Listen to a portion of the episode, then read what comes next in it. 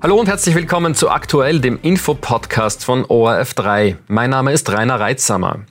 27 Prozent der Jugendlichen in Österreich haben in den vergangenen zwei Wochen an Suizid gedacht. Das zeigt eine Studie, die im Zuge der Mental Health Days entstanden ist. Über die erschreckenden Ergebnisse und wie man darauf reagieren muss, habe ich mit Ali Malocci, dem Jugendbotschafter der EU, gesprochen. Einmal im Jahr gibt es also in Österreichs Schulen klassenübergreifend Mental Health Unterricht. Wie kann man sich den konkret vorstellen? Im Bereich Mental Health geht es ganz stark darum, einfach aufzuklären. Es geht ganz stark darum, wirklich den Jugendlichen mal auch eine Sichtweise auf die Welt und ihr eigenes Nutzungsverhalten näher zu bringen, dass sie so gar nicht wahrnehmen.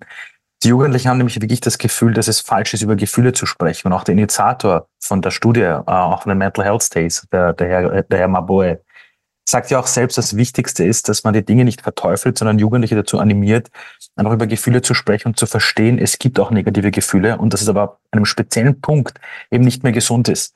Und genau dafür ist dieser Unterricht da und dafür sind auch diese Mental Health Days da. Und ich finde, Österreich kann hier wirklich eine Vorbildrolle für ganz Europa übernehmen, weil ich sehe ganz europaweit, dass in vielen Bereichen genau diese Aufklärung fehlt.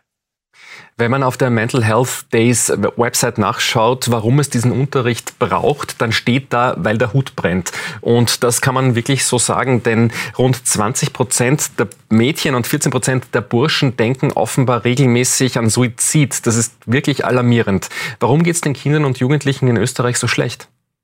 Man darf eines nicht vergessen. Ich habe also andersrum. Ich habe das Glück, dass ich die Hälfte meiner Zeit mit den Jugendlichen verbringe, in den Schulen äh, und die andere Hälfte in der Wirtschaft.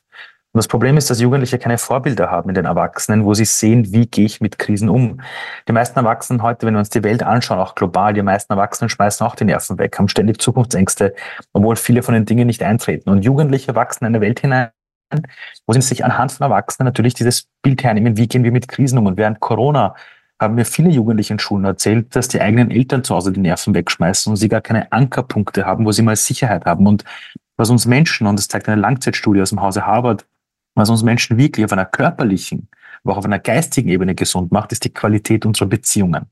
Was wir die letzten Jahre sträflich vernachlässigt haben, ist Beziehungen aufzubauen in Schulklassen. Also viele Lehrer und Lehrer tun das. Das ist toll. Aber alleine zu Hause, wo der, eigentlich das Heim der Beziehung ist, werden Kinder alleine gelassen. Und wenn Kinder sehen, dass auch Erwachsene im Schnitt über zehn Stunden auf die Displays schauen, indem sie streamen, indem sie am Laptop arbeiten, indem sie ständig am Handy E-Mails beantworten, Natürlich haben sie keine Vorbilder, wie man es anders macht. Und das ist, sind ganz viele Puzzlestücke, die dieses Bild ergeben. Und natürlich durch Corona haben viele Erwachsene auch, anstatt dass sie in Beziehungen investieren, eher die Zeit zu Hause sogar ein bisschen verteufelt, wo alle aufeinander draufgesessen sind, anstatt das als Chance zu sehen.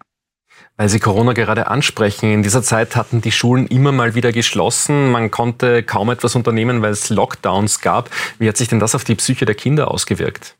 Die Realität ist, ich habe äh, während Corona selbst bei vielen Online-Veranstaltungen dabei sein dürfen, wo man einfach versucht hat, für die Jugendlichen zu Hause was zu machen. Und die, die in der Sprache der Jugendlichen waren, die wirklich ihre Lebensrealität angesprochen haben, die waren super.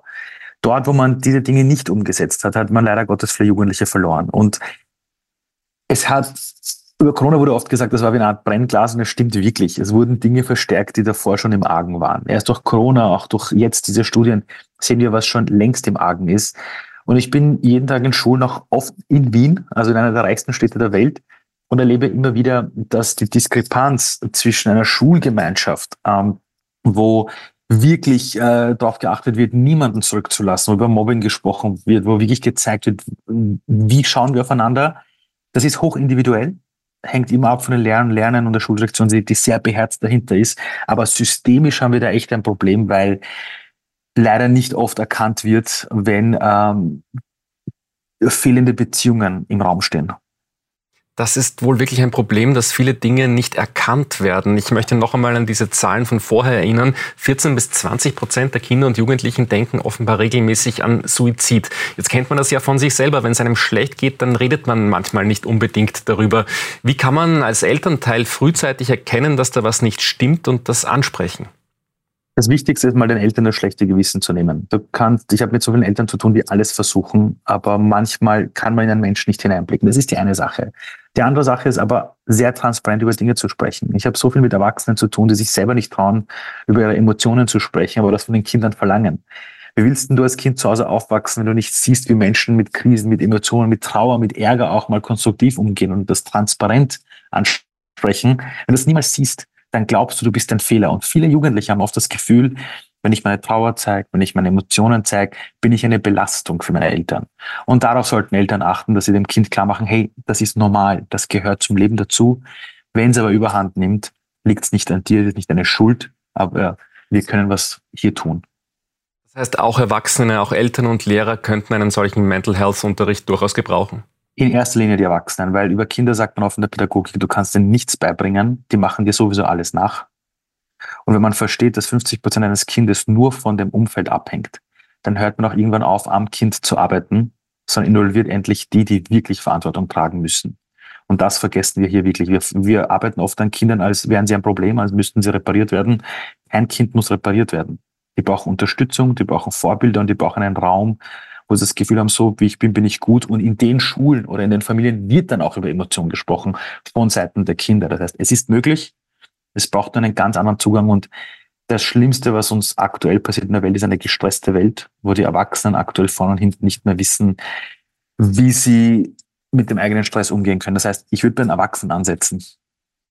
Ali Malocci, ich bedanke mich recht herzlich für Ihre Zeit und für dieses Gespräch. Vielen Dank für die Einladung.